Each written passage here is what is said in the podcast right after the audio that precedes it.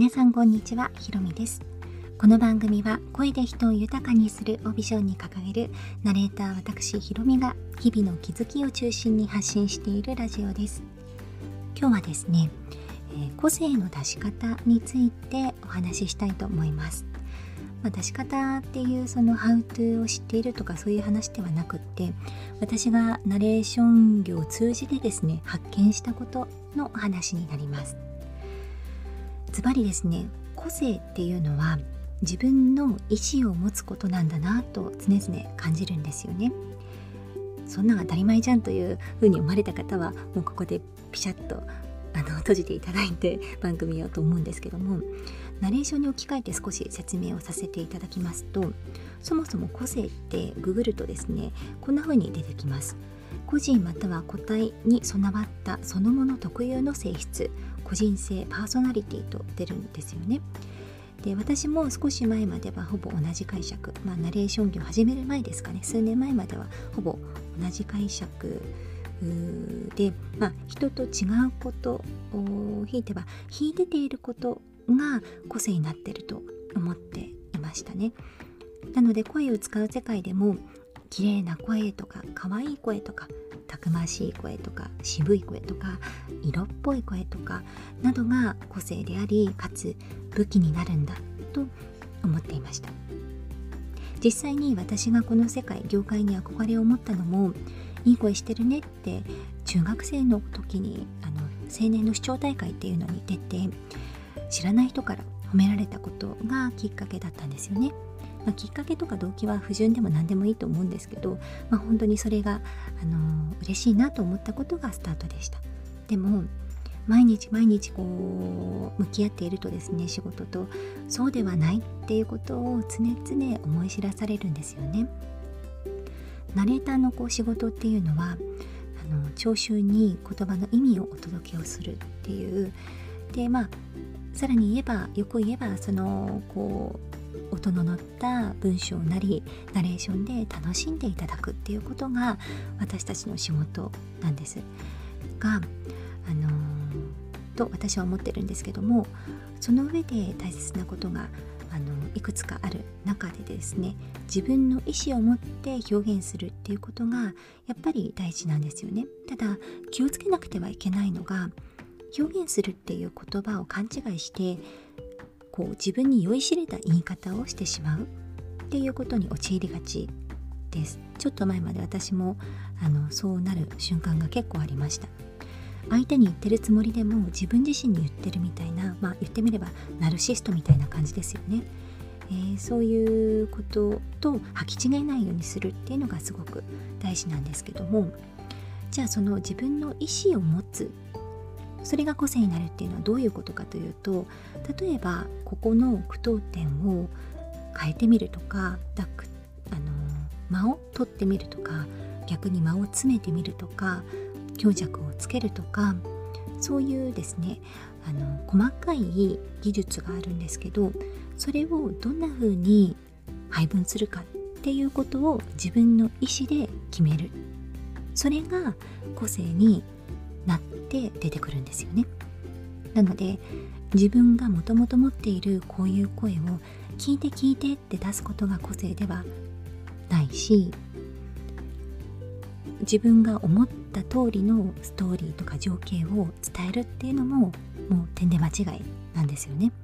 相手を伝える相手に伝えるっていうことをベースに伝え方を技術力で持って工夫していく。じゃあその工夫の仕方に関してはいくらでもその人の個性が出てくるわけなんです。私だったらここで間を取るけどまるさんは間を詰めてらっしゃる。それだけで全然違うナレーションに聞こえてくるんですよね。そういうことをあの個性というんだということを毎日ですね向き合ってるとああ私はちょっと前まで本当に勘違いしてたなとかあ今勘違いしてたなしてるなとかあタブーやってるわとかそういう瞬間って結構あるんですよね。なのであの、これはナレーションだけではないと思うんです。今この時代とか言われて自分でプロデュースしてお金を稼ぐ方法もたくさんある中で自分らしさとか自分の売りとか自分の個性っていうのを四苦八苦探してですね出していこうって思ってる方も多いのかなと思うんですけどそれは自分を見てみてっていうことでは私はないと思うんです。で先日友人がですね私を売り出すためにはどうしたらいいかっていうことを考えてくれて言ってくれたのがとにかくナレーターなんて狭き門なんだから技術力よりも個性だよっていうふうに言ってくれたんです。でそれはある意味正しいのかもしれないんですけど私はどっちもかなと思っていて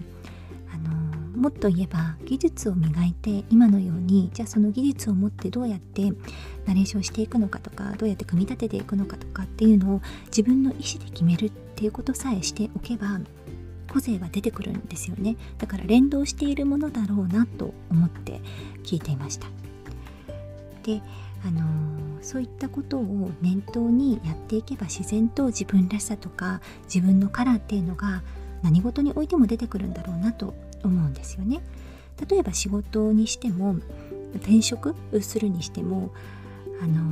自分のこう働く道生きる道っていうのを自分で決めるのか自分の意思を持って決めるのか誰かに言われたからそうするのかではやっぱり結果がえらい違いになってくると